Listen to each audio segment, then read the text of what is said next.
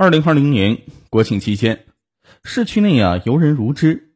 这天，马小敏和男友陈浩也外出游玩，在一家商场的三楼有一个小型的摄影展，主题为“星空艺术摄影展”。马小敏好奇，非要拉着男友进去看。这是一组黑白摄影图，照片呢以黑灰白为主色调，颇具艺术感。展览的文字介绍里说呀，这些图片都是以真实的人体摄影为基础，再通过电脑后期制作而成。马小敏扫了几眼，夜空下静谧的白色沙丘，仔细看是女人的臀部，飞流直下的瀑布其实啊是女人的长发，还有一张放大的白净脸蛋的图上，点缀着几颗雀斑，看起来像星星。这些照片啊。都暗合了星空图这个主题。抽象的现代艺术，马小敏不是太能欣赏。正准备离开的时候，陈浩突然指着摆在角落的一幅图片，笑着说：“哎，这正宗的北斗七星图像不像你后背的痦子啊？”马小敏让他正经点陈浩啊更加来劲儿了。这曲线，这身段。这物子排列的位置，这不是你的后背吗？见他呢越说越离谱，马小敏赶紧拉着他离开了。说者无心，听者有意。两个人在一楼吃饭的时候，马小敏借口去卫生间，悄悄的跑到楼上拍下了那幅图。马小敏时年二十四岁，二零一八年从当地一所大学毕业之后，他进了一家工程公司做行政。与男友程浩正谈婚论嫁。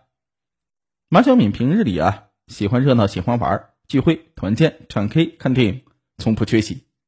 不过她是一个三观很正的姑娘，哪怕出去玩，也一定会按时回家。除了男友啊，她没跟别的异性有过多的接触。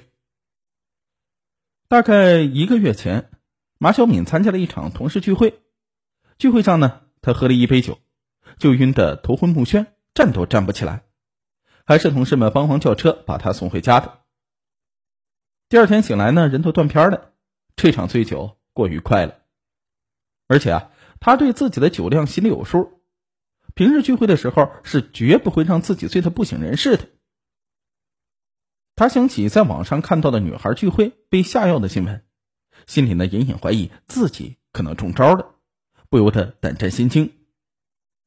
所幸那几天陈浩出差了，马小敏瞒着家人赶紧到医院妇产科做检查，发现啊没有任何问题，他才打消了疑虑。可是这次看到摄影展上那幅星空图，马小敏又起疑了。回到家里，他拿着照片对着穿衣镜仔细的端详后背，越看呢越是心慌。他的后背有七颗痦子，排列位置。跟星空图上的七颗星星的排列位置一模一样，他敢确定自己在聚会上被人下了药拍了照，这太恐怖了。马小敏忍不住将这件事情告诉了男友，他们两个赶紧又去了一趟摄影展。主办方说呀，这个展览是小型的私人展，照片呢是本市一家民间摄影协会的会员拍的，名字叫方瑞。马小敏。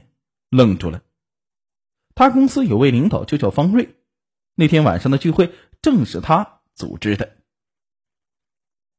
方瑞时年三十三岁，毕业于一所艺术院校，曾在国外留过学，是马小敏公司设计部的高管。方瑞的设计在业内颇受认可，可为人呢低调谦逊，平易近人。他单身，常组织公司年轻人聚会，他请客。方瑞在公司里啊，口碑很好。马小敏清楚记得聚会当天，酒呢是自己从盘子里拿的，聚会当中啊也没人碰过他的杯子。他醉酒之后倒在沙发上休息，全程没有人靠近自己。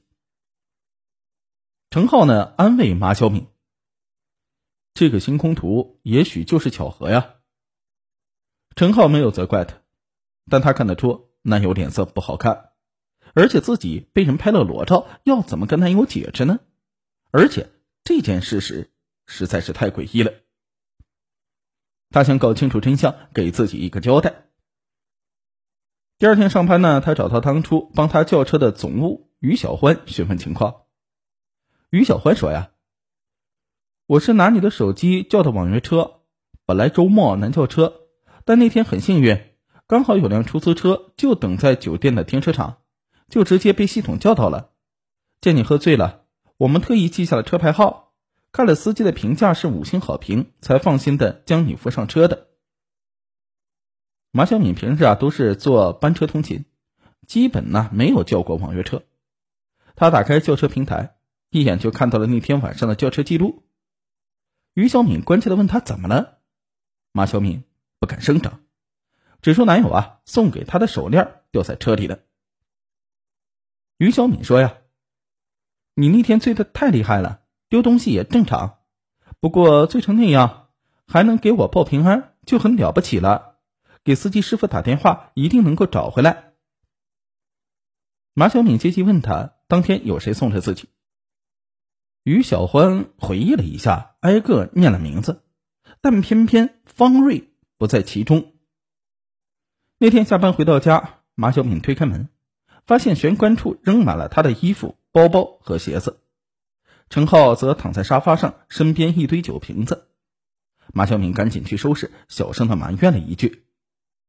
家里怎么这么乱啊？陈浩一声酒气的吼道：“家里乱，比不上你私生活乱。我打听了，那个方瑞是个单身贵族，我就说你为什么不同意年底结婚呢？原来是有了备胎，要攀高枝了。”陈浩辱骂马小敏的话很是难听，马小敏委屈极了，哭着跟他解释，说不同意结婚呢，是觉得时间太仓促了。自己跟方瑞只是同事，可是陈浩不想听，坚决要分手，让马小敏滚。男友的不信任深深伤害了马小敏，她赌气离开了。二零二零年十月底，马小敏去辖区派出所报警，但是这事情已经过了一个多月，这个时间已经足够人体代谢掉药物了，尿检、血检都难检测到相关成分。办案人员追查到了摄影展，但是并未看到马小敏所谓的裸照。办案人员只能安慰他，让他呢今后注意安全，同时也提醒他，没有充足的证据，警方是没法立案的。马小敏决心呢自证清白，他找到酒吧，谎称奶奶呢留给他的项链可能掉在了这里，恳求服务生帮忙查监控。马小敏在监控当中发现，方瑞给大家。端酒水的时候，曾有一瞬间是背对着监控的。当时他有一个俯身向下、右胳膊外翘的动作，似乎呢在往杯子里放东西。可酒杯是自己拿的，他若真在酒水里下药，如何能够准确的选中自己呢？马小敏突然想起来网约车司机，当初他询问于小欢打车的事儿，是想确认方瑞是否跟上了这辆车。得知方瑞并没有这么做。他就没再追这条线了。他将网约车的行驶路线仔细看了一遍，发现从酒店到他的住处，日常通勤呢最多只需要三十五分钟。但是事发当晚，在道路通畅的情况之下，这辆出租车却走了四十五分钟。可怕的是啊，这辆车曾经在中途停留过十分钟。马小敏通过出租车公司联系上了司机师傅于正光。想要约他面谈，于正光得知他的意图，拒不配合。他隔三差五打电话，于正光不堪其扰，才同意面谈。于正光啊，四十岁出头，看着挺老实的，可是，一听马小敏的问话，又不耐烦的说：“我憋不住了，就停车在路边撒了泡尿，完事儿了，烟瘾犯了，就又抽了一根烟。”马小敏不信。于振光却振振有词道：“我是公司的金牌司机，从没绕过路。你要不高兴就去投诉，别问东问西的，耽误我的时间，影响我开工赚钱。”于振光的话没有破绽，马小明有些泄气。他正打算离开的时候，下意识朝车里看了一眼，不想他瞥见了一个徽章，跟办星空摄影展的那个摄影协会的徽章一模一样。马小敏抓住于正光，质问他是不是拍了自己的裸照。于正光否认。马小敏下车要拉他去派出所。当时啊，正值下班高峰期，两个人拉扯之间，很多路人停下来围观，还冲马小敏喊：“是否需要帮忙？要不要报警？”于正光啊，见势不妙，赶紧求饶。他让马小敏上车，在路上向他透露了真相。身为摄影爱好者的他，确实加入了那家摄影协会，还在拍摄活动当中认识了同为会员的方瑞，两个人成为了朋友。不过呀，他喜欢拍风景，而方瑞喜欢拍人体。方瑞常感叹拍摄对象太少了，出钱也找不到合适的人选，出不来好作品。于正光啊，帮方瑞找过几个身材好也放得开的女孩，但是方瑞啊嫌他们脂粉气太重，俗气。拍摄好的人体作品，还是素人更加出彩。于正光啊，也认同他的说法。不久之后，方瑞拜托于正光帮忙接个醉酒的女同事，到他家附近的公园处停下，他开车过来将女孩接走拍照。与此同时啊，于正光开着公车跑完单。再回接头处接上的女孩送回家。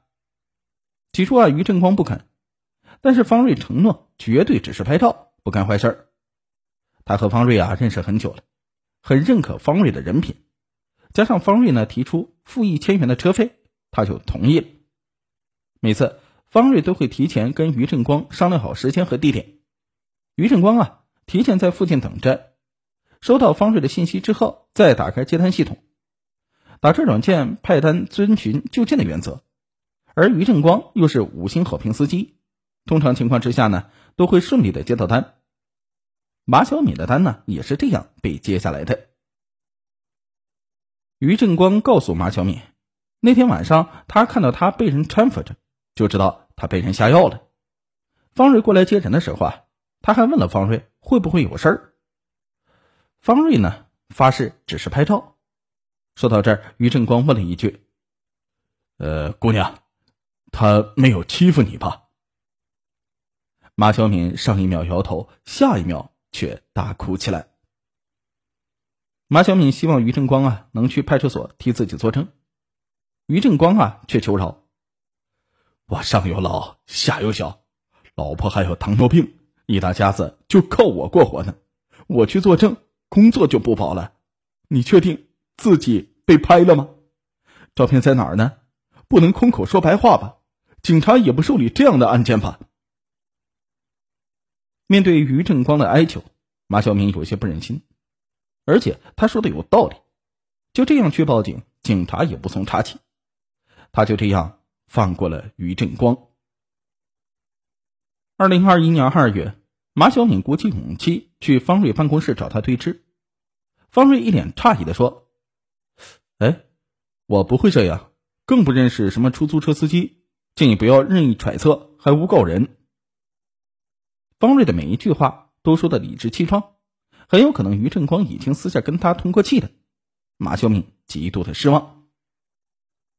调整心情之后，马小敏上网查到了那家民间摄影协会，也查实办星空摄影展的就是自己的领导方瑞。时间、地点、人物都对上了。但是证据搜集啊，确实存在困难，他也无法解决。不过，即便如此，他还是决定孤注一掷，坚决撕下方瑞的伪善面目。二零二一年三月，马小敏将自己的遭遇发布到公司微信群里。该群原本是疫情期间用来报体温的，马小敏的帖子一发，整个群静悄悄的。但是啊，有个叫丽丽的女孩私信他，说自己啊有过同样的遭遇。丽丽还提及，二零二零年初有个新入职才两周的女同事薇薇，在参加了方瑞的聚会之后酒驾身亡。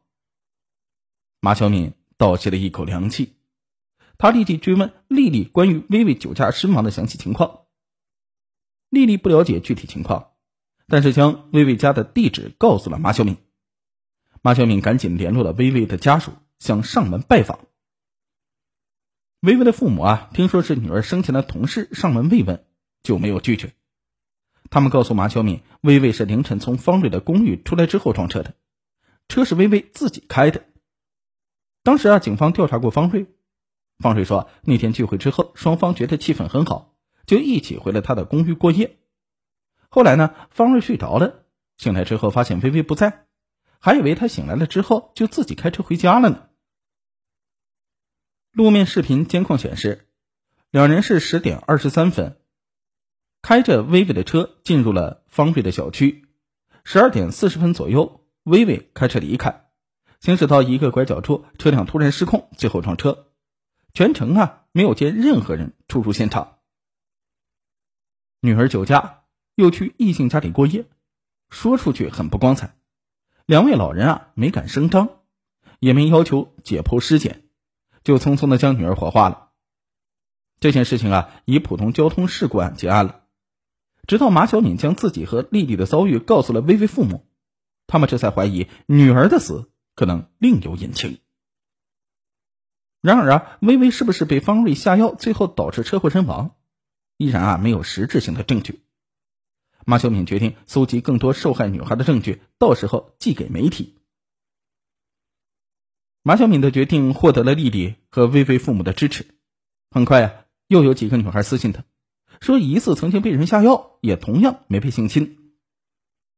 这件事在公司引起轩然大波。二零二一年四月，马小敏突然被公司停职，理由是她在公司挑起事端，妨碍其他人办公，影响公司形象。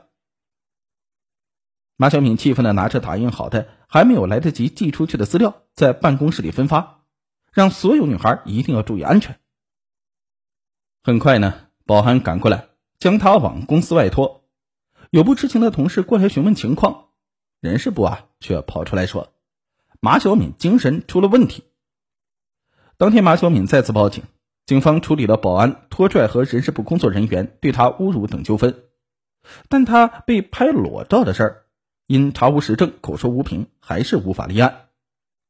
被逼到绝境的马小敏差点以死来自证清白。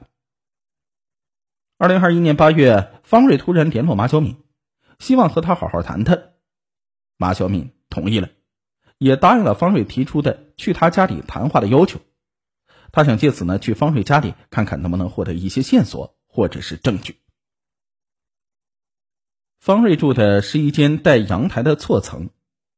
屋里啊堆满了颜料和他的画作。